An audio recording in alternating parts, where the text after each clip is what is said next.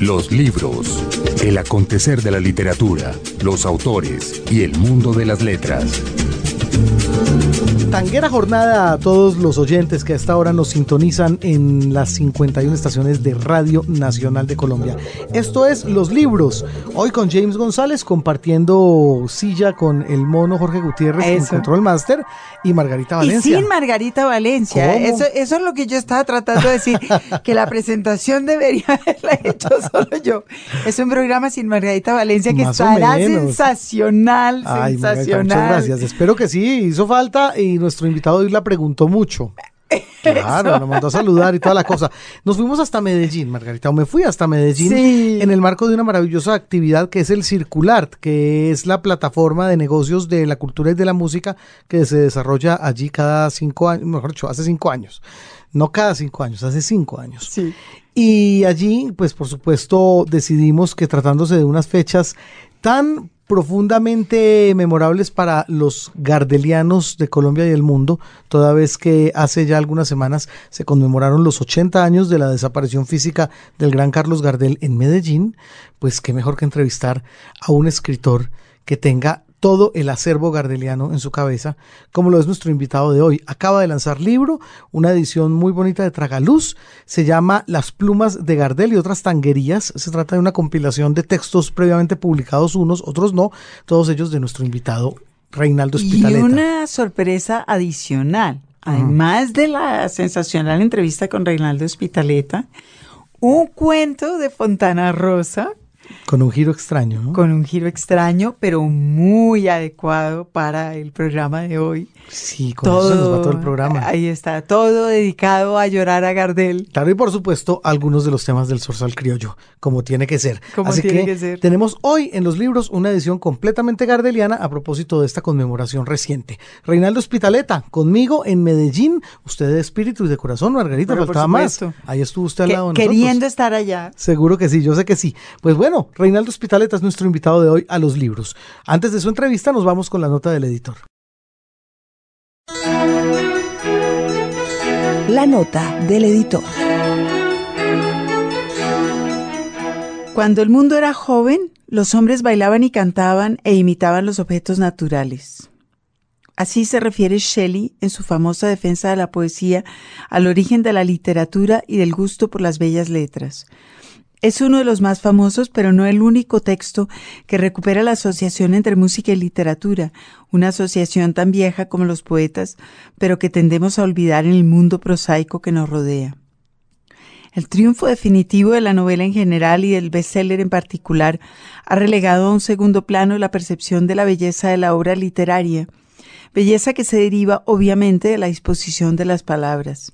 La industrialización de la producción editorial acabó consumiendo también el extremo creativo y sometiéndolo a las exigencias del mercado. El consumo indiferenciado de historias en libros, pantallas o reproductores de sonido no deja tiempo a muchos creadores para detenerse en el ritmo de las palabras, en la música.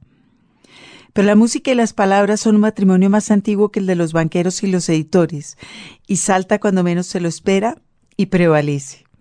Es una de las razones por las cuales que Viva la Música, originalmente publicado en 1977, se lee cada vez más en todo el mundo. Nos recordaba recientemente el crítico español Diego Manrique que el título de la obra fue tomado de un glorioso tema de Rey Barreto en su época Fania. El mismo Manrique comentó en estos términos la película exhibida en el Festival Sundance a comienzos de este año. Una chica rock se pasa a la peligrosa vida de la salsa. La gran literatura siempre exhibirá señales de esta manguala que los lectores perciben a la legua como la marca de un verdadero escritor. Un libro, un autor. Medellín nos acoge como siempre muy calurosa, muy amable y estamos siempre muy felices de llevar hasta ustedes estas ediciones de los libros desde otras latitudes. Recién pasaron los 80 años de conmemoración de la muerte de Carlos Gardel en Medellín y por supuesto ese es un tema del cual teníamos que hablar y hacerlo de la manera más literaria posible. Pues bueno, nos llega la muy buena noticia de una publicación como siempre eh, en esta suerte de arte tan fino, tan cuidadoso de Tragaluz Editores aquí en Medellín del libro Las plumas de Gardel y otras tanguerías de Reinaldo Espitaleta. Ustedes lo conocen, lo han visto como columnista en El Espectador y por supuesto cada vez que hablamos de referentes tangueros aquí en la capital de la montaña, pues el nombre de Reinaldo Espitaleta está siempre ahí como a, la vanguardia de los mismos. Pues qué gusto tenerlo en los libros, Reinaldo. ¿Cómo está usted? Gracias por la invitación, muy bien todo aquí en en esta ciudad que todavía tiene compases de tango, que tiene todavía una cultura y que yo creo que se ha acrecentado la cultura del tango en una época que creíamos que eso ya estaba en una suerte de decadencia y, y Jaime, esto sorprende, por ejemplo, los 80 años de la, de la conmemoración gardeliana hubo, hubo mucha presencia de jóvenes, me llamó mucho la atención eso en los eventos y en las charlas académicas y en las presentaciones de los artistas. Claro, no haber alcanzado a estar, hombre, Reinaldo, en ese momento aquí porque creo que los artistas internacionales fueron de talla digamos, mundial todos, es decir, son los que están encabezando ahorita mismo la, la, movida y la vanguardia del tema. Esa conmemoración debió haber estado entrañable. Sí, sí, claro, eh, hubo presencia pues de, de, grandes figuras del tango como Néstor Marconi, Rodolfo Mederos, la legendaria Melita Baltarre, bueno, Ariel Ardit, que ya es muy conocido por estos lares, estuvo Tomasi, ¿cierto? El, cantante Marcelo Tomasi, que con Marconi y con la Orquesta Juvenil de Tango, que es una revelación eso también de la escuela, mm. de la red de escuelas de música de Medellín, que tiene una, digamos, un apartado, una, ah, de tango, eh, los muchachos muy, la, la pianista, el primer violín y el contrabajista muy destacados. No, linda estuvo la, la, la celebración. Qué buena cosa. ¿A qué siente usted, Reinaldo, que se debe como este renacer del tango, y digámoslo, no solamente aquí en Medellín, sino casi que como que en todo el mundo, después de unos años medio funestos por allá en los 60, 70. Claro, en los 60 y 70 fueron duros para el tango, precisamente eso hablábamos con esto Marconi, que, que recordaba el Club del Clan, la Nueva Ola, todos esos movimientos juveniles que dejaron al tango en la mitad del camino, en la vía, regado, ¿cierto? pero, pero luego yo creo que, a ver, Piazzolla en, en el mundo pues hizo un, gran trabajo para hacer conocer el, el, el tango yo digo que todas las orquestas sinfónicas del mundo, ya no hablando tanto de lo popular, sino de, lo, de, otro tipo de música, tienen en su repertorio a, Piazzolla. En Medellín particularmente, que se dice una ciudad tanguera, también estuvo relegado el tango. Yo creo que, eh, a ver, aquí hay un, me parece que los académicos han hecho mucho por el tango, más que Luciano Londoño, yo siempre recuerdo a Luciano Londoño porque es el gran referente del tango en Colombia, un grande investigador musical que ya no está con nosotros, pero está su memoria, está todo lo que él, su amor y su pasión por esta cultura del tango. Entonces él en Medellín yo creo que le debe mucho a Luciano. Y ¿Cuánta falta que nos hace Luciano claro, López? Entonces eso creo que también ha, hecho que el tango, hay una en Medellín, ya hay cantantes de tango de aquí locales, hay orquesticas de tango, hay conjuntos de tango, el F31 por ejemplo. Me han hablado muy bien de ese grupo. muy buen grupo de, de jóvenes. Mm. Eh, Carmen Saúsuga, bueno, un, pibe como le dicen que Gutiérrez, hay mm. gente que canta bien, que le, hay una milonga en Robledo tremenda ¿cierto? Una cosa hermosa donde se reúne mucha gente de tango. Está la agrupación Apuro Tango. Es decir, la ciudad vuelve a respirar y a, vivir esta música. Bueno, y mirándolo, Reinaldo, desde ese tango que usted vivió en su infancia, digamos, eh, ¿Cómo, ¿Cómo, siente usted la, la, diferencia? ¿Cómo se vive el tango hoy respecto a cómo era antaño la cosa? Bueno, antaño, digámoslo así, a ver, yo soy de una ciudad obrera de Bello, Antioquia, era la ciudad más cantinera de, por lo menos de Antioquia, ¿cierto? Proporcionalmente había más cantinas que en Medellín, siendo una ciudad pequeña. Y en cada esquina había un bar y en cada bar un traganiquel y en cada traganiquel se molía, como decía, tango ah, día y noche. Entonces a uno de niño, pues no, eso no le decía mucho o, nada, eh, en la adolescencia mucho menos, pero entonces el tango en mi caso entró así, como sin darme cuenta, porque siempre se escuchaba en eso. Eh, eh, yo me acuerdo mucho de la, de la orquesta de Miguel Caló, se, sonaba mucho, Alfredo de Ángelis, Raúl Verón, era un cantor maravilloso maravilloso, Enrique Campos, bueno, este tipo de cosas, Agustín Magaldi, pero curiosamente Gardel era más bien poco en, en esos traganíqueles. Eh, eso es una cosa que tengo como un referente que después me di cuenta, ve, Gardel prácticamente no sonaba, Gardel de pronto por las cosas del cine, y a mí me llegó a gustar Gardel porque en casa, pues, eh, que no había muchos discos ni nada, pero mi mamá que era una, una, una señora muy sensible que le gustaba cantar, cantaba varios de Gardel y mi papá que era un hombre del Caribe, caribeño, pues cartagenero, para más de una cultura caribe y de otro tipo de culturas, le encantaba Gardel y lo cantaba en la casa y entonces esa cosa también se queda en uno y, y- y bueno, eso mira, entonces los obre, era un, un- un tango de obreros, digo yo, Claro. para trabajadores, no tanto para la pequeña burguesía ni las, ni las clases medias. Yo recuerdo que era más como para ese tipo de, de gente maravillosa que eran los obreros.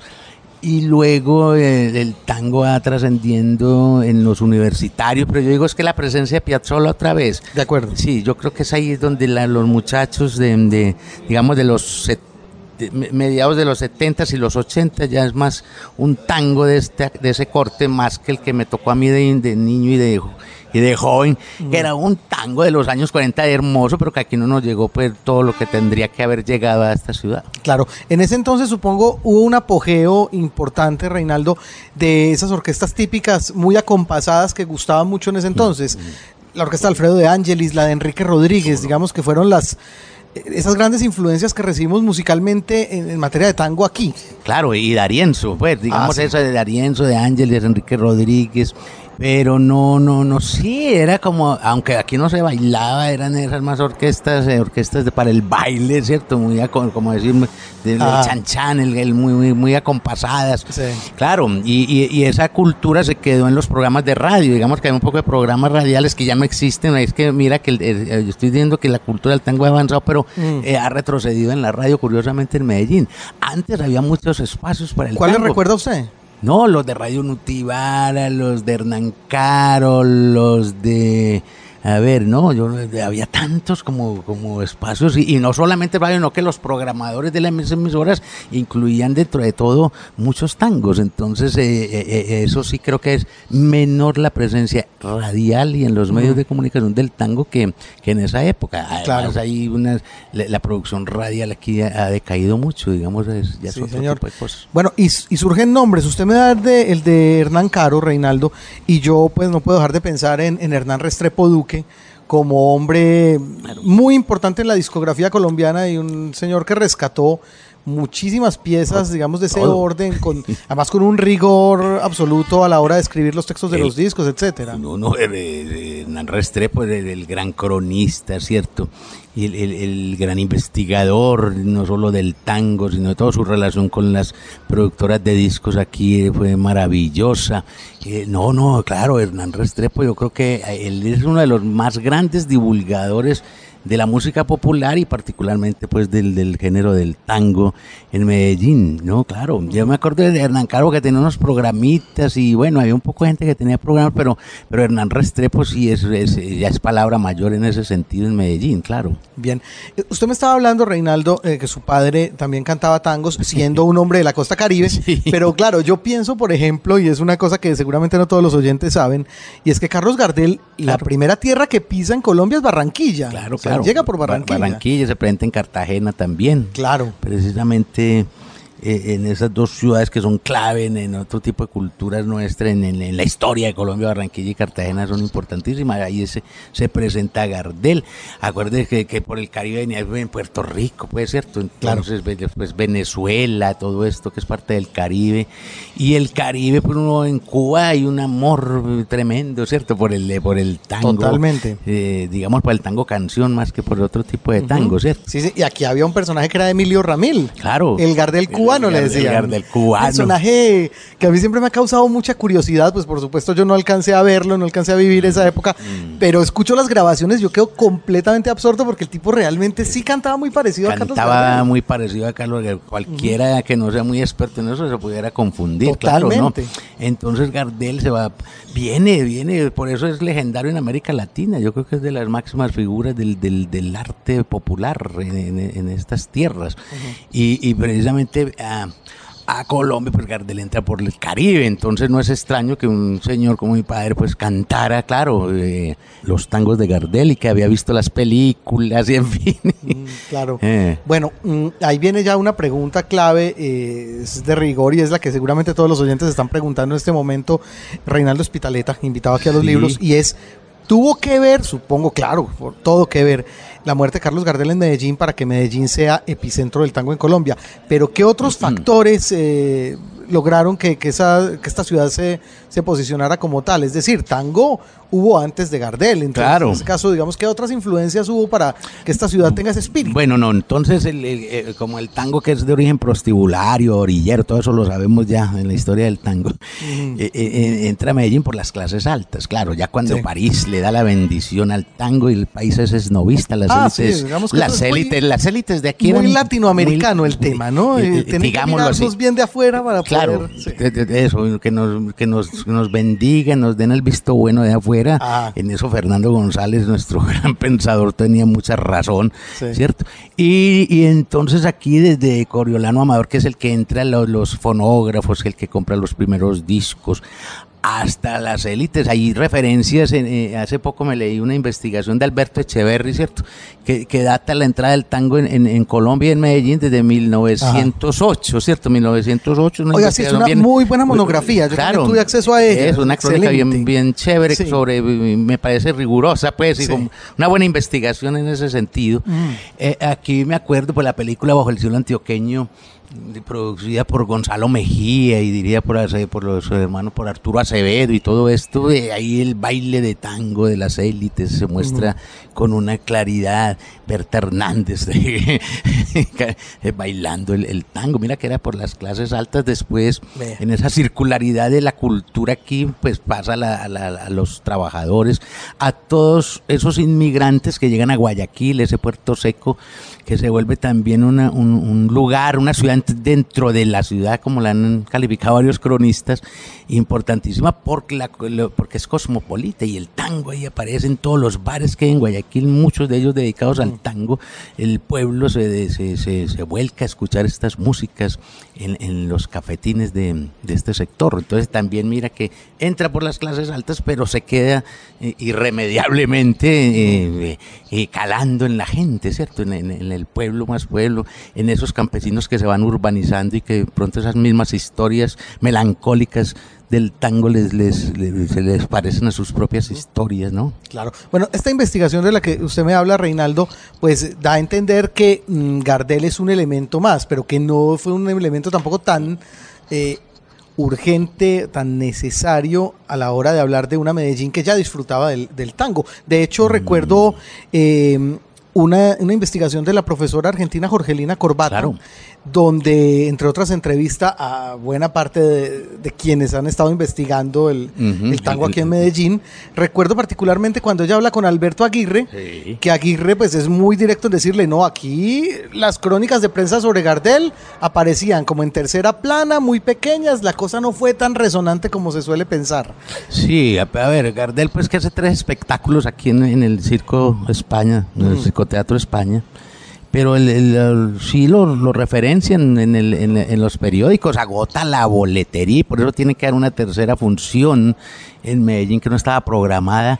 Si había una, una suerte de fervor por el cantor, yo creo que le- si, si nos atenemos a lo que a los documentos de prensa, ya la gente sí, y el Circo España era grande, no, no era una cosa chiquita, había, había mm, entre cuatro mil y seis mil personas según los espectáculos, pues si fuera de, de toros o de bueno, pero entonces era una cosa grande y agotar boletería en el Circo España quiere decir que sí había cierta, cierta inclinación por el arte vocal de de Gardel en Medellín. Claro que- Albertico pues eh, era, era, era antitanguero y antibolero y anti bueno, pero pero pero pero un gran referente también de la cultura Alberto, pero creo que en eso no tiene razón. Ah, bueno, no, no habría que creerle a medias en ese sentido, estaba pensando exactamente lo mismo. Bueno, también vive usted un tiempo, Reinaldo, en que muchos músicos eh, argentinos, y no solo argentinos de tango, también chilenos, Ah, hacen la diáspora a Medellín, se terminan quedando aquí. De hecho, en Las Plumas de Gardel, por ejemplo, hay una crónica con Eliseo Marchese, uno de estos bandoneonistas que recaló aquí en, en Colombia, se quedó un buen tiempo. Y yo pienso, por supuesto, en el Negro Mora, Joaquín Mora. Joaquín Mora, mucho Claro. tiempo aquí, grande eh, eh, en el bandoneón y en la música. Y más bien eh, poco recordado ya el, el negro Joaquín. Imagínese, la- nada más y nada menos que el autor de Margarita ¿Cómo se Gautier, llama? de, de Eh, tangos grandes, eh, de Divina. Divina, sí, sí, sí, sí, sí, sí. Bueno, y estuvo por aquí, grabó mucho. Mm, eh, grabó con José Barros, con Daniel Santos. con sí. todos estos. Sí, señor. Bueno, y, y Pepe Aguirre, el chileno que murió aquí, ¿cierto? Que lo de Pepe Aguirre es muy mal, extraordinario una- también. Es trágico también, sí, Ah, pero, sí. pero muy, muy... A ver, hombre, había unos discos o unas canciones, como decía, yo estoy hablando de discos porque así era el, el lenguaje popular, Mm. de, de Pepe Aguirre, muy entre los obreros, el jornalero, pegaba en todas las cantinas, eh, maldito cabaret, bueno, eh, muñeca de Muñeca Dios. losa, claro. Sí, sí, verdad. buen Y- tipo interesante aquí. Y un cantor que estaba prácticamente olvidado en su país hasta que lo traen acá y acá se da cuenta que tiene como un renacer, que tiene una, una segunda posibilidad de, de seguir en el tango estando Mm, aquí. eh, claro, aquí renace es, el- el- Pepe Aguirre en los cafés. En, yo por ahí tengo unos vestigios de él en el barrio Buenos Aires, en el, en el Café Sol de Oriente. Yo ahí cantaba allá. de- además, el Café Sol de Oriente fue muy famoso aquí porque todos los grandes futbolistas argentinos, con el Charro Moreno y otros, se iban a ese café que era de, de billares y de tango, de puro tango. Claro. Mm. Bueno, pero mire usted las referencias que hacemos, por ejemplo, a Pepe Aguirre, que dentro del mundo del tango puede ser perfectamente de los sustratos más populares que hay. Y entonces hay mucha gente ahora que dice, claro, es que las casas disqueras en su momento no ofrecieron lo que estaba pasando, digamos, con las orquestas más de escuchar, si se quiere, o las orquestas grandes, estilo Troilo, estilo Pugliese, y a veces sentimos que nos quedamos con una porción del tango, no con todo el tango. Sí, sí, sí. ¿Qué, qué responsabilidad, digamos, tuvo Sí. la, la industria disquera en ese momento para que eso fuera así? A ver, ¿Qué se debe? la industria disquera y los programadores radiales, me parece a mí, ¿cierto? Que no eran de, de una cultura en este sentido muy, muy grande. Y, y- y- la porción del tango no es la de mejor calidad, la que nos, nos tocó a nosotros en, en Medellín y Antioquia, sin entrar pues a desconocer que, que los que ya hemos mencionado, pues de alguna forma hacen parte de esa historia tremenda del tango, pues de Alfredo de Ángeles, eh, Enrique Rodríguez, Armando Moreno, que yo no sé por qué gustaba tanto aquí, ¿cierto? Que- que está en Manizales, además, los restos de los restos de Manizales, y, y era el compadre del gordo Aníbal, y bueno, todas estas cosas. Pero Troilo muy poco se escuchaba en estos cafetines aquí, porque en el 68, en el primer Festival Internacional de Tango de Medellín, pues llega la orquesta de Troilo, llegan el Edmundo Rivero, lle- llegan un poco de grandes, y de pronto hay un despertar en ese sentido, de que era la que nos estábamos perdiendo en la ciudad, como era que no conocíamos eh, a Alberto Marino, que no vino aquí, pero digamos todos estos cantantes de Troilo en los 40, muy poco se escucharon en, en los, en los cafés en las emisoras, y no había grabaciones, siendo la meca en Colombia de, la, de, las, de las fábricas de discos, de las casas disqueras, no había grandes eh, producciones de tango, ¿cierto? Aquí recuerdo pues que llegaron los zorros grises y... Ah, y- sí, José García. y- y eso, y, Sí. después Raúl Garcés, que hace que... Los que- caballeros del los tango. caballeros del tango, exactamente, y hacen con, con eh, una cosa, mira, entonces volviendo al Caribe, al, al costeño este, a- a- al autor de, de Lejos de ti, pues Ah, al- sí, a Raúl- ah, perdón, a Julio Erazo. A Julio Erazo, ¿cierto? Mm. Que va a ser lo importante, pues que esa, esa, esa, mm, eh, yo creo que es el tango más vendido en Medellín, ese Lejos de ti, ¿cierto? Estuvo aquí, le hicieron homenaje también ahorita en el marco del Claro, festival, eh, ¿no? Julio Erazo. Qué sí, buena cosa, en Guamal, Magdalena, Eh, eh, vive de, el de- señor. de Guamal, sí, de Sí. Guamal Magdalena. Allá- bueno, entonces mira que no, no, no, no, aquí no, aquí Goyeneche, por ejemplo, para hablar de uno de los grandes cantores, nunca se escuchó en los cafés ni en las emisoras. Claro. Fueron las primeras eh, intervenciones de Goyeneche en Medellín, fueron en las emisoras culturales, particularmente en la emisora de la Universidad de Antioquia. De resto, en las comerciales, nada, diría yo, de, de- sobre este gran cantor. Bueno, y si hablamos de, de emisoras universitarias, estamos hablando también de una franja de tiempo breve, las emisoras universitarias, digamos, son un fenómeno de los últimos 35 o 40 años, diría yo. Sí, pero la, pero aquí las, las, eh, las emisoras culturales pues universitarias son más viejas que muchas comerciales. Pues Ah. la, la de la UPB y la de la Antioquia tienen más de 70 años, ¿cierto? Cada una, Sí. ¿cierto? Y casi que nacen al mismo tiempo que la voz de Antioquia y que, y que estas grandes emisoras como la voz de Medellín. Y, y eran, eh, claro, muy de- dedicadas a la, a la música que llamaban ellos culta Sí. y lo popular era poco, era poco en estas emisoras. De pronto, yo creo que es después de los años 70, y si estamos de acuerdo, Jaime, que las emisoras de, de corte universitario empiezan eh, con una fuerza en lo popular, ¿cierto? Porque también los, los jóvenes están siendo protagonistas de, de la historia y otras cosas, y sus músicas se incorporan también en este tipo de emisoras universitarias, claro. Bueno, eso sí es verdad. Bueno, Mm. ¿y en qué momento Reinaldo Spitaleta decide que todas estas historias, todas estas vivencias, eh, hay que llevarlas al, papel, digamos? ¿Y, en qué momento surge ese interés suyo por, por escribir? Bueno, a ver, el, el asunto del, de escribir sobre tango. A ver, yo empecé como reportero en un periódico local, en el colombiano, pues en, en los años 80, como a mediados de los años 80 empecé yo ahí en ese, en ese diario. Pero yo tenía otro tipo de cobertura, la, la sección nacional internacional, pero en el suplemento de este periódico a mí me interesaba mucho hablar de la ciudad. Y entonces me em- empecé a inquietar por, por esas logias tangueras de aquí, ¿cierto? Un poco de señores y señoras que tenían eh, en su gusto el, el- el tango y entonces empecé a hacerle como notas de prensa a toda esta gente a Hernán Caro, a un poco de gente de Envigado, a un señor Gustavo Gaviria que cada año iba a la Chacarita en, en Buenos Aires a llevarle un cigarrillito a Gardel y, un- ramo de flores, ¿eh, señor. Era un, un- un- como una suerte de, de seguidor, pero de esos eh, Furibundos. furibundo, fanático. Y lo tenía casi que como una deidad a Gardel. Y, él, bueno, y, y así había muchos, muchos en Medellín. Esta gente tiene que tener un poco de espacio en los periódicos para de dónde les gusta yo el tango. Entonces empecé como a sacar en, en el suplemento y después ya en la, en la sección cultural del, del colombiano este tipo de reportajes y de crónicas con, con gente local, digamos, con gente que le gustaba el tango, con los cafés.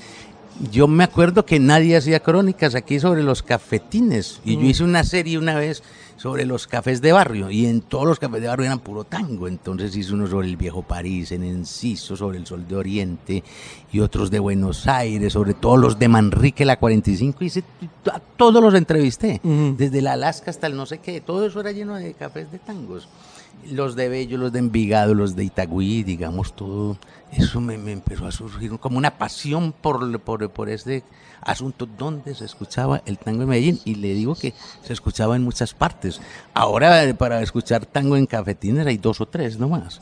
El Homero Mansi, el, el Adiós Muchachos y para de contar, y el Gordo Aníbal, el, que está en el barrio Antioquia, pues el patio del tango, no hay más. Vea usted, ¿cuál fue su, su primer interés en, en- en la reportería? Eh, ¿cómo, ¿Cómo llega usted a, a- a pensar que su opción profesional es el- va a ser el periodismo? Ah, bueno, lo, lo del... lo del Está remontándonos. Remontándonos, ya puede por allá, eso es como arqueología, prehistoria. Tampoco. No, no, pero no, pero no, eh, a ver, hombre, a mí me gustaba mucho eh, la música. Entonces yo cuando estaba en bachillerato estudié en el conservatorio de la Universidad de Antioquia, porque se podía hacer, unos muchachos de- que están en bachillerato, entrábamos allá, eh, que eso no era una carrera profesional, sino que nos daban todas las muchas materias de música, ¿cierto? Desde solfeo hasta, hasta historia de la música. Bueno, yo hice un poco de años allá, después cuando terminé el bachillerato entré a ingeniería electrónica y resulta que a mí me va a tocar una época tremenda del, del estudiantado en Colombia, pues que todos lo sabemos, que son la década del 70, ya no me toca el movimiento del 71, que es el más grande movimiento estudiantil que hubo en Colombia, pues cierto, en todas las universidades públicas e incluso privadas, sino que ya me toca como una degeneración de ese, de ese movimiento en los 74, 75. Yo ya entré, estoy en ingeniería, en el- es muy agitada la situación todavía. Y a mí me gustó mucho escribir sobre todo lo que estaba pasando en, el, en la universidad o en las universidades, los paros, las no sé qué, las manifestaciones, todo. Entonces yo hacía los boletines del Consejo Superior Universitario, ya en el, en el conservatorio, te digo que en el conservatorio nosotros armamos un consejo estudiantil y, y luchamos para que se diera, para que la cultura popular tuviera presencia en ese conservatorio, porque era una cosa elitista. Y nosotros hicimos un movimiento para que estudiáramos a los cubanos, a- al no sé qué, el- la música colombiana, pues el del bambuco, todo eso no se halla nada, era todo lo europeo. Bueno, en fin. Entonces ahí en, en plena ingeniería electrónica, que no, no hice muchos semestres, pedí transferencia para periodismo y comunicación. Y ahí me empezó pues esa goma por el periodismo. Yo me acuerdo que iba a todos los sindicatos a ayudarles a los, a los trabajadores a hacer sus boletines de prensa, sí. a hacerle los boletines sindicales. Eso era una maravilla, una fiebre en esa época. Y, y creo que ahí nació pues el asunto. Después ya entré a, la- a un periódico pues como el, el de aquí, el local eh, conservador, como practicante, ¿cierto? Como practicante pues de la carrera. Mm. Y ahí me quedé muchos años hasta que me echaron pues. Bueno, el movimiento estudiantil y el tango, de alguna manera el tango llegó a ser banda sonora del movimiento aquí localmente como en otros lugares, como por ejemplo Bogotá, la salsa era tan, tan clave dentro del estudiantado de, de aquel entonces y de los movimientos de izquierda, etcétera. No, vea, el- yo recuerdo que de pronto lo único del tango que tuvo presencia en, en esta muchachada de los 70 fue Balada para un Loco. Ah, claro. Pero el resto era el- toda esa música, o del sur, ¿cierto? Todo esto, el Violeta, de Violeta Parra, el Quilapayún, todos estos chilenos Ajá. y los argentinos. y- y- pero el tango no, lo que pasa es que sí había una, aquí escuchaban por alguna razón a Atahualpa Yupanqui, que no tiene nada que ver con el tango, pero está conectado con muchas Sí. cosas que es del pueblo y en fin, y ese era un, un- como también un, un ser eh, icónico entre los estudiantes. Pero no, no, el tango como tal, no. El, el tango era de los papás de estos muchachos, más bien, eh, los, pap- los padres de estos muchachos de los, de los setentas. Sí. Y es bueno Y- ver y- que ese- casi que hubo un salto de, de una generación de por medio para otra vez volver al, al tema del tango, ¿no? Claro, claro. Entonces es cuando yo por eso hablaba yo ahora de Piazzolla porque me parece que ya los, los jóvenes empiezan a interesarse por ese fenómeno urbano tremendo citadino del que del de este este compositor que ya va entrando que aquí estuvo en Medellín también. En el 82, recuerdo, Claro. en octubre del 82 Eso, estuvo por acá. estuvo entonces aquí, Sí. ya está, eh, había estado Pugliese, bueno, ya había unas figuras de Pugliese que era comunista, además, de los poquitos en el tango que eran como de, de, de, otra- de otras ideologías. ¿Y ¿Recuerda usted esa visita de, de Piazzolla? Sé que, ya que hablamos de- del maestro Luciano Londoño, él lo entrevistó, recuerdo Sí. yo, salieron unas crónicas por ahí, eh, tal vez de Da Pilar Duque. en Eh, el- da Pilar Duque en el colombiano, colombiano, sí, sí. creo, de, y, de, y de Margarita Inés. Restrepo. No, yo- bueno, yo no estaba todavía en el colombiano y no sé dónde estaba en esos días en que estuvo Piazzolla Ya. aquí, porque yo no fui al Pablo Tonuri, me acuerdo que Ujú. no sé dónde. Uno andaba mucho en otro tipo de cosas políticas, Claro. estaba yo todavía en eso. Ah, ya. Vea, Incluso eh, recuerdo haber leído un editorial del colombiano quejándose que porque mucha gente había entrado aguardiente encaletado al, al Pablo Tobón Uribe. Claro, la cultura del aguardiente en Medellín, pues claro, ha sido hasta eso, en, en- en un templo, eso que se decía, un templo de la música clásica y, y que este, el tango ahí también significaba mucho en, en una, en una ciudad conservadora como Medellín. Es que, que, que llegue Piazzolla aquí es, es de todas maneras, es alguien que revoluciona el ámbito cultural y el ámbito del tango, porque muchos de estos de estas logias tangueras que te mencioné ahora, Jaime, no gustaban de Piazzolla para nada, eran, digamos, eran otro tipo de gente que estaba con, con los más tradicionalistas, con estas orquesticas de que ya hemos mencionado, pero Piazzolla aquí no no era, eh, pero sí entre la pequeña burguesía, es que eso es lo que me llama la atención. Ya ese tango se sale de estas, de, de estas logias que eran más bien, con todo respeto, analfabetas en cuanto a, a muchas cosas de la historia del tango, porque eran muy anecdóticos.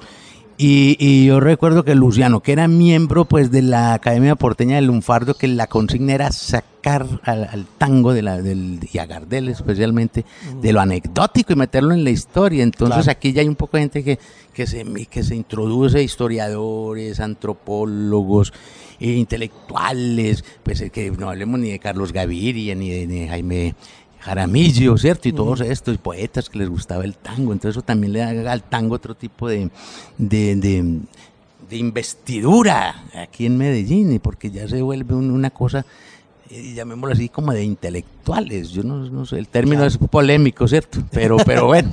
Pero tiene usted razón. Uno habla de Jaime Jaramillo Paneso, eh, por supuesto, del, del fallecido Carlos Gaviria y también, por ejemplo, de William Ospina. Claro. Y está presente siempre, si no en su literatura, por lo menos sí un halo de tango en cuanto a las vivencias personales de ellos. Es decir, William Ospina perfectamente conocemos el gusto. Por el tiene. tango, Sí. sí, cuando...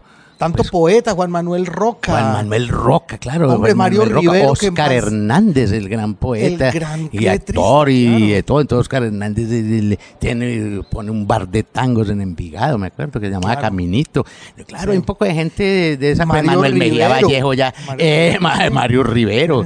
Claro, Sí. todos estos poetas y, escritores se le han- tienen ese gusto por el tango. Entonces el tango algo en cierta alcurnia también. Ya no es la cosa pues que aquí, que decían que populachera, que del lumpen, que de no sé qué. No, pues del malevaje Claro. y de los camajanes. No, el, el- se, se vuelve de clases medias, se vuelve una cosa muy interesante y entonces ahí empieza a tener presencia en la prensa, en la prensa y en la radio con, en- con otras ópticas, sí. Sí, señor. Bueno, usted me habla de Manuel Mejía Vallejo y por supuesto es imposible no citar Aire de Tango, que es canónica, es la novela que habla del tema en su sustrato más popular y a la vez también más malevo, ¿no? Este personaje Jairo que nace cuando muere Gardel y siempre se va a hacer el dolor de su vida Mm. y que está dirimiéndolo todo casi que al estilo del compadrito argentino, a, Mm. a- a cuchilladas. Claro. Esa novela, ¿qué tanta influencia o qué tanta importancia tuvo, digamos, para la escena tanguera en Medellín y particularmente para Reinaldo Spitaleta?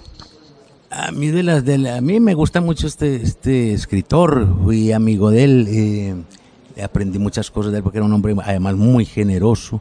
Me parece una de las la- de las mejores novelas porque hay un tratamiento narrativo muy distinto a otras que él ya tenía, él siempre estuvo innovando, aunque la mejor novela para mi gusto es la de la de Manuel Mejía es la, la Casa de las Dos Palmas y es un trabajo extraordinario.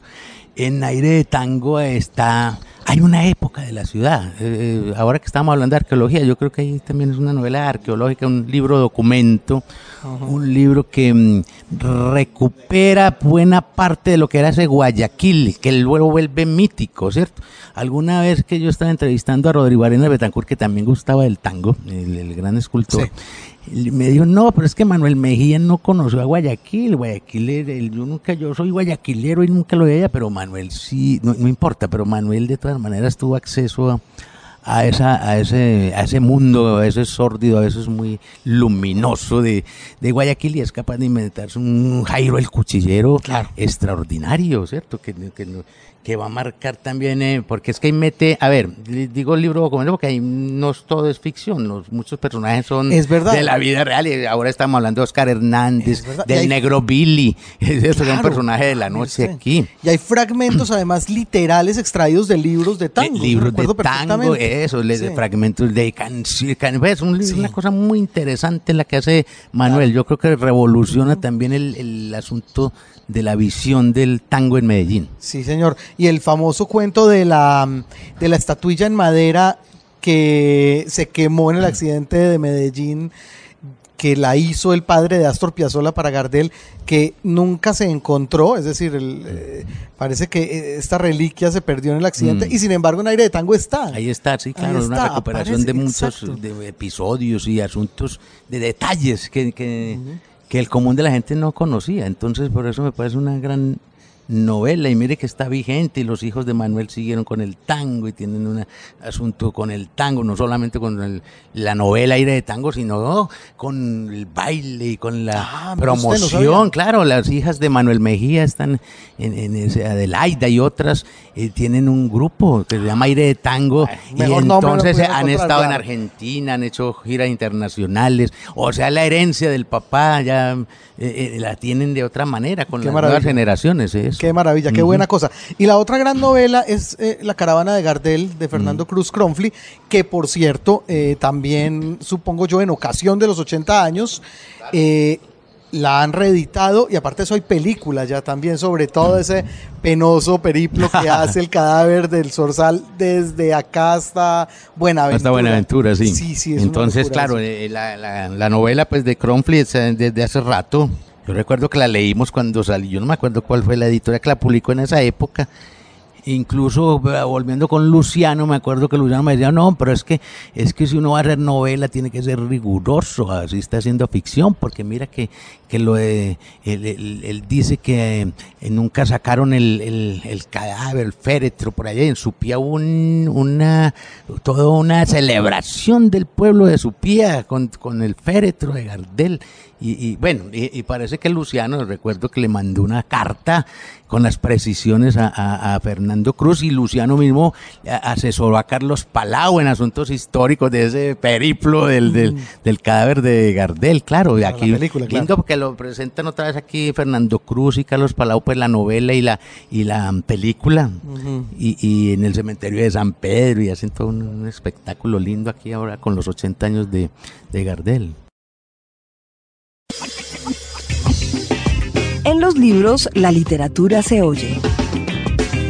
Cuesta Abajo es una cinta de Carlos Gardel filmada en Nueva York, en los estudios de Paramount, en el año 1934. Justamente el tema más célebre de esa cinta es el que vamos a escuchar a continuación en la voz del zorzal criollo. Cuesta Abajo.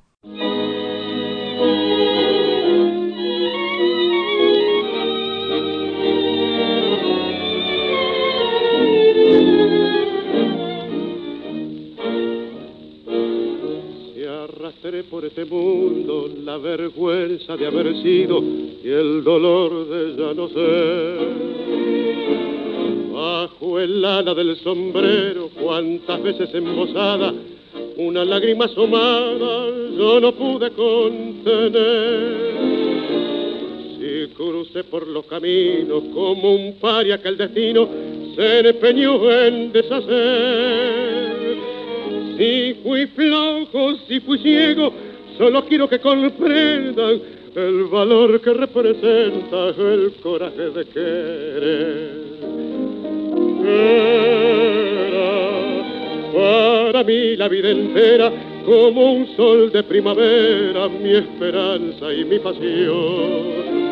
Sabía en el mundo no cabía toda la humilde alegría de mi pobre corazón.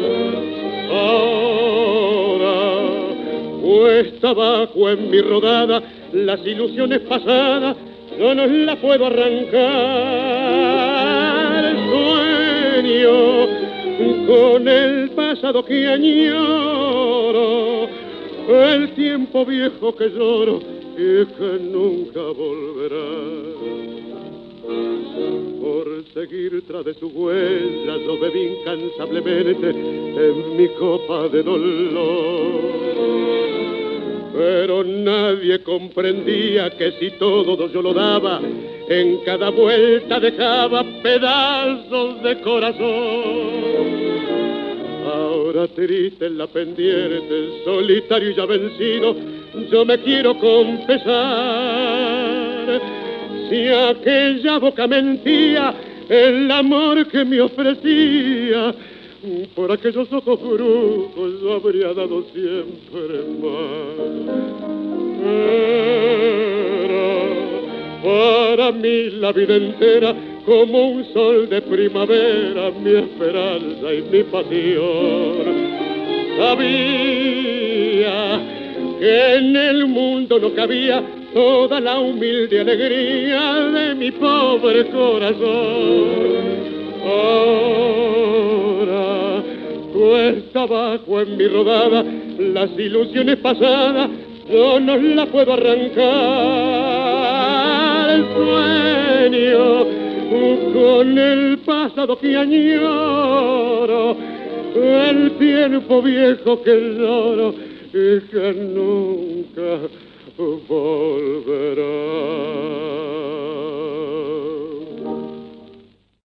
Los libros. Radio Nacional. Un libro, un autor. Reinaldo Hospitaleta es nuestro invitado de hoy a los libros eh, y quisiera que habláramos ahora sí entrando en materia de las plumas de Gardel y otras tanguerías, que pues es un compendio muy bellamente editado como todo lo que hace Tragaluz, que realmente es una editorial muy cuidadosa. Un compendio de mm, crónicas, pensamientos, entrevistas, etcétera, que usted ha publicado en diferentes medios de comunicación y que ven ya la luz a manera de compendio. Mm, primero que todo, el tema de las plumas de Gardel. Recuerdo yo haberlo leído en El Espectador, si no estoy mal, en la, tal vez en, la, en alguna otra conmemoración de, de- de Carlos Gardel, donde usted contaba acerca del, del, eh, abrigo, del abrigo de Gardel. Eso, claro, de claro. Bueno, entonces, entonces el asunto de, la- de las plumas del título de este libro es que hace, creo que fue en el 99, yo, eh, precisamente a, a través de Luciano Londoño pude conectarme con un médico de aquí, ya para la época tenía más de como 80 años, tenía el, el médico Jaime Rodríguez. ¿Cierto? El médico Jaime Rodríguez, que para la, la época del accidente de Gardel, él contaba apenas con. Era un estudiante de medicina de segundo año, y entonces en la lección de anatomía pues, le toca arreglar precisamente el cadáver de Carlos Gardel. ¿Cierto? Porque no hubo una autopsia en el sentido clásico de la, de, de la, de, de la necropsia, hubo una cosa así de afán, Sí. una media, como dicen ellos una medio uh, necropsia. Eh, para arreglar el cadáver, para que, porque claro, esa rigidez y todo esto. Bueno, y entonces él, eh, cuando me, me acuerdo que me cuenta, cuando él introduce el bisturí en un hombro de Gardel, volaron un poco de plumas. Y resulta, claro, las plumas eran el- el- no sé, de las sombreras del saco, que las sombreras eran rellenas del, de, de- de plum- de plumas. Yo no sé qué tipo de plumas, no- nunca pude averiguar pues de qué aves eran esas plumas. Y, pero también el Gardel traía un chaleco de cuero y cubierto de seda y relleno de plumas, pero de ese chaleco nadie da, Nadie da cuenta. De las Mm. plumas que sí dan cuenta es las, de las sombreras. Y entonces eso fue una serie periodística. Ese señor jamás había hablado de, ese- de eso.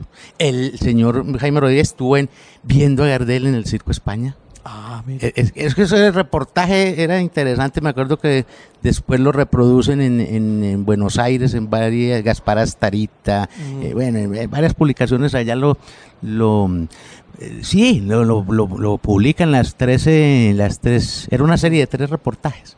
Bueno, entonces por eso lo titulé Las plumas de Gardel. Cuando la gente vio las plumas de Gardel, pensaban que era que si Gardel era, eh, pues, que, era- que- que botaba la pluma, como decíamos aquí. Sí, sí, Sí, sí, entonces, tenía asunto como- además del eh, cual se ha hablado profusamente. del cual se ha hablado Sí. profusamente. de Homero eh, Virgilio Espósito alguna vez Oiga, sí. lanzó una acusación que le fue tan mal al pobre, al pobre Virgilio con eso. Eh, eh, la- no, hasta ninguna de estas.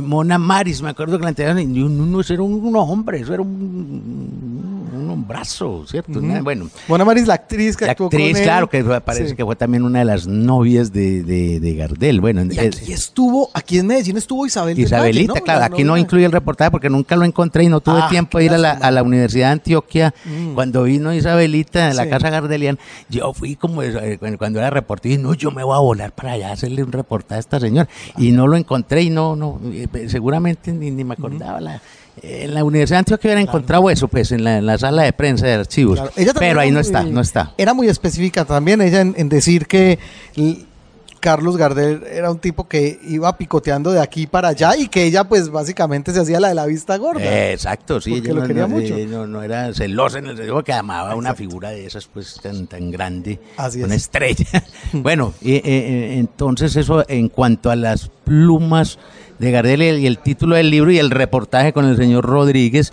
que no sé por qué fue que después de ya tan viejito el señor, que era médico ginecólogo, ya no, ya le dio por, por revelar todo eso. Él fue el último que vio, por ejemplo, a Riverol vivo. Ah, sí, Claro, ahí- Ángel Rivero, el guitarrista. Claro, ahí en- Ah. en, en- en la plazuela Nutivar que había una, como una parte de la, de la policlínica ahí, Mm. ahí tenían eh, a, a este señor y él lo ve y, y, y Riverol le dice, por favor, sálveme.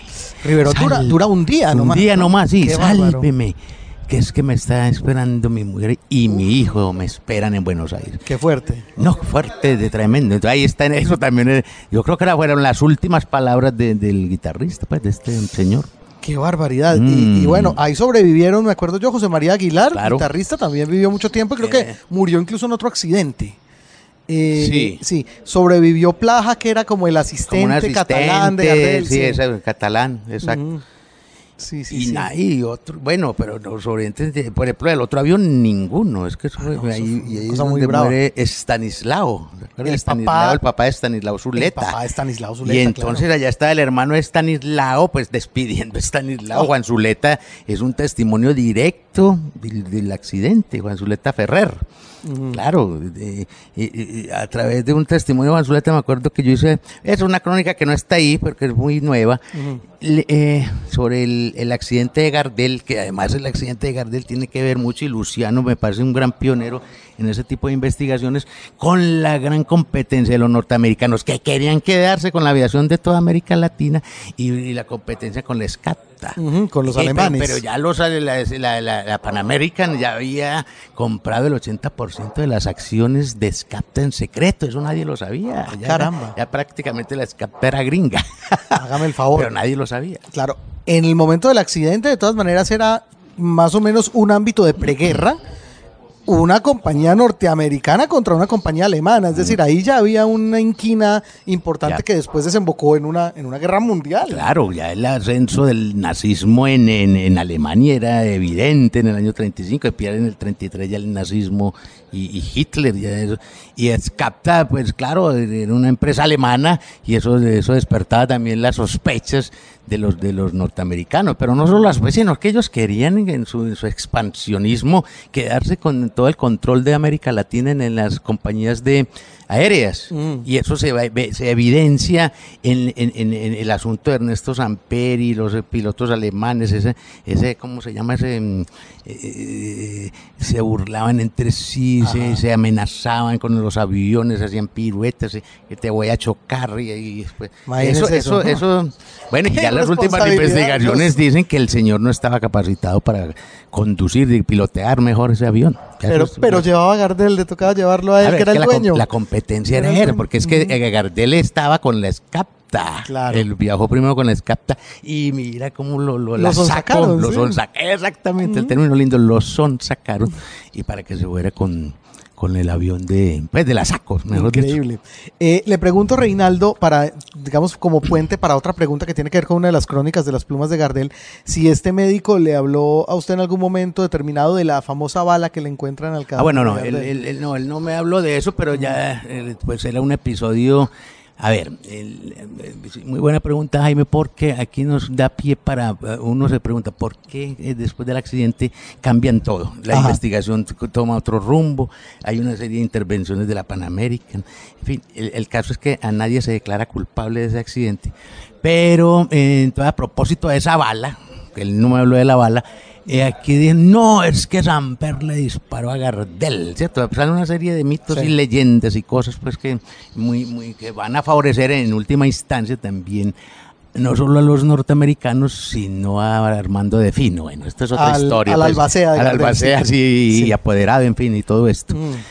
El- en 1915 tal vez le pegan un tiro allá con una pistola calibre 32, se cree, como era una pistola, un revólver de moda. pues, Sí. Y bueno, y lo dejan en el pulmón izquierdo. Alojado ahí porque además duró, Algo ahí porque, porque los médicos ya no, no, eso no hay necesidad de sacarlo. duró pues. un mes en clínica, increíblemente. Eso. Un balazo en el pecho y duró un mes en clínica. su- Eso. en su cumpleaños, además Era, fue era en eso. el cumpleaños Sí. y en dic- diciembre, Diciembre sí, 11, es- sí. exactamente. En bueno, el- un incidente de esos callejeros. en el Palais de Glas fue en eso, el- eh. salió del, del Palais, eso, del Palais de Glas, bueno. Y un tipo Guevara fue el que le, le- le- el que le dio el tiro. Tío del Che, ¿no es cierto? Una Era como familiar Sí, del sí, Che, exactamente, de, de- los rosarinos, pues, de, la familia del Che que era de Rosario. Sí, sí, sí. Exactamente. Pero no, él no me habló ni que encontró ahí nada del, del- de la bala. ¿no? Mm. Nunca se habló de eso. Habló fue una esclava. De una, de una, de lo, lo que la esclava era una, una pulserita, Ajá. ¿cierto? Sí. Porque es que inventaron otras cosas, pero la pulserita sí era la que decía Jean Lloré, siete, eh, bueno, La dirección de la casa. dirección de la casa de Gardel Ah, en- mire. en eso. Vea pero usted. nunca apareció una, una, una, una pulsera donde dijera Berta Gardés, no sé qué, nada de eso no. Era solo la dirección, sí. Era solo la dirección. sí. Vea usted. Bueno, la pregunta viene, Reinaldo, a que en una de estas crónicas, que son crónicas que hablan muy bien de cómo se vive la figura, la leyenda de Gardel en Medellín, hay una donde casi que pasa lo mismo que en ese episodio del Palais de Glas, Mm. pero con un Gardel... eh, Claro, un Gardel de, de, de- de, de utilería, pues de Sí. decoración de, de bar. Un borracho le dispara. Claro, porque se está, eso fue en el, en el bar del gordo Aníbal, en el bar, el bar, el, el patio del tango, patio del tango que era en ese momento en el centro de Medellín, en, en, en Junín con Amador, y estaba cantando. Yo no recuerdo que el cantor de, tango estaba ahí en vivo. Allá, siempre había funciones Sí. en vivo, pues en, en, en esos, en ese bar. Y el borracho entra y le parece tan hermosa la voz del que está cantando, pues, que entonces encima del que está cantando, para allá en el fondo en la pared hay un cuadro de Gardel, del Zorzal, y el tipo saca el revólver, el borrachito cuando oye can y, y todo el mundo creía que iba a ir a matar al cantante. Al- y le disparas a Gardel. Y dicen, ya no te necesitamos, pibe. Este que está aquí canta mejor. Bueno, sí. Y eso se vuelve una leyenda en Medellín. El tiro, claro, el, No. el gordo tenía ya, conservó el cuadro. Ah, ah, al favor. el cuadro, claro. No, pero pues. Y es que así hay muchos episodios en, en las plumas de Gardel. Episodios que cuentan exactamente cuál es el nivel de idolatría tan diferente, además, en cada lugar donde está la figura gardeliana presente, pero en Medellín tan específicamente eh, desmesurado. Sí, sí, desmesurado, que es motivo de literatura, muchas cosas que parecen la realidad como ficción. En Medellín con Gardel, el mismo gordo Aníbal le tenía un altar con flores y velitas, decía que le había hecho varios milagros. Gardel lo tenía como un santo, ¿cierto? Como uno más del santoral eh, católico, cristiano. Eh, eh, entonces... Pero hay una cosa curiosa, no es que haya, yo lo que digo es que aquí en Medellín no había, sí había pues es un- cierta devoción por Gardel, pero gardelianos en forma, en, en esos bares que te digo, muy poco se oía de, no se escuchaban discos de Gardel, mm, excepto pues en los, los 24 de junio, pues con la conmemoración, pero nadie hablaba de Gardel aquí en, en Medellín, como, como más se hablaba de otros cantantes, ¿cierto? De otros cantantes. Eh, pero en las iconografías yo recuerdo que en todos los cafetines estaban los equipos de fútbol, Los locales, los sí, locales, Nacional, Medellín, y. Nacional, y bueno, y uno que otro argentino, ¿cierto? Sí. Y, eh, y de todas maneras, el corazón de Jesús y Gardel. Era así, Gardel estaba en todos, en todos los locales Ah, estaba. caramba. Y en muchas casas de, de- de- de gente aquí, en los barrios más, digamos, populares, eh, había alguna fotico, una, una, una efigie de Gardel, claro. Pero, no, pero que haya gardeliana en el sentido clásico, estudiosos de Gardel, Luciano, yo digo, por ahí en una de esas crónicas de las plumas de Gardel, eh, que, que Gardeliano en Medellín, pues se salvaba Luciano Londoño, tal vez. Ah, bueno, eso sí es así. Que, ya, mm, que, mm, que ya es mucho decir, pues, porque Luciano. Bueno, hay un, un título de, de una de estas crónicas que asombra un poco. Dice, ¿se iría usted a los puños Ah. por Gardel? Y bueno, mentiras, en realidad no es tan asombroso. Yo creo que mucha gente se ha ido a los puños por Gardel. No sería raro. En este caso específico, ¿cómo, cómo fue la cosa? ¿Cómo- A ver, esa, es, eh, eh, esa crónica a ver, la escribí tal vez también eh, en una, algún aniversario, o estaba próximo un aniversario del de Gardel, de la muerte de Gardel en Medellín, y, y, y entonces me encontré en un periódico uruguayo, acuérdate que en eso no había internet ni nada de eso, yo no sé por qué me llegó como una señora uruguaya, no me recuerdo el nombre, pero ahí está en el libro, que hace como una diatriba contra Gardel y los supuestos gardelianos. Y digo, qué, qué artículo tan bello, porque era una señora de una, de una racionalidad, se ve que era una gardeliana enorme, porque sabía de todo de Gardel. Y, ay, que eh, me dio la idea de escribir, voy a escribir una cosa de los gardelianos, esos, si se, si se irían a puños por Gardel. Bueno, y entonces empecé yo a narrar, a hacer una narración. Y en última yo digo, no, por Gardel en Medellín, no, nadie se va a ir a puños. Ni- eh, en una ciudad tan, aquí, pues que es una ciudad donde la gente se da puñetazos, una ciudad como es belicosa, que es una ciudad belicosa. Y entonces yo digo, ni siquiera dos personas, uno, Alberto Aguirre, que, lo, que se puede ser un antigardeliano, o por lo menos un antitanguero. Mm. Y Luciano, que sería el hombre que más ha investigado Ajá. la vida y obra de Gardel, se irían esos dos a puño. Entonces, por eso es que. y es un cuento, pero bonito porque parto de una, de una periodista o una escritora uruguaya que se pone en esas, es decir, eh, gardelianos no hablan sino bobadas, eh, que no son gardelianos porque dicen, lo único que dicen es un lugar común que cada día canta mejor, que no sé. Esa señora ha hecho un cuento maravilloso, de bien escrito y de bien pensado.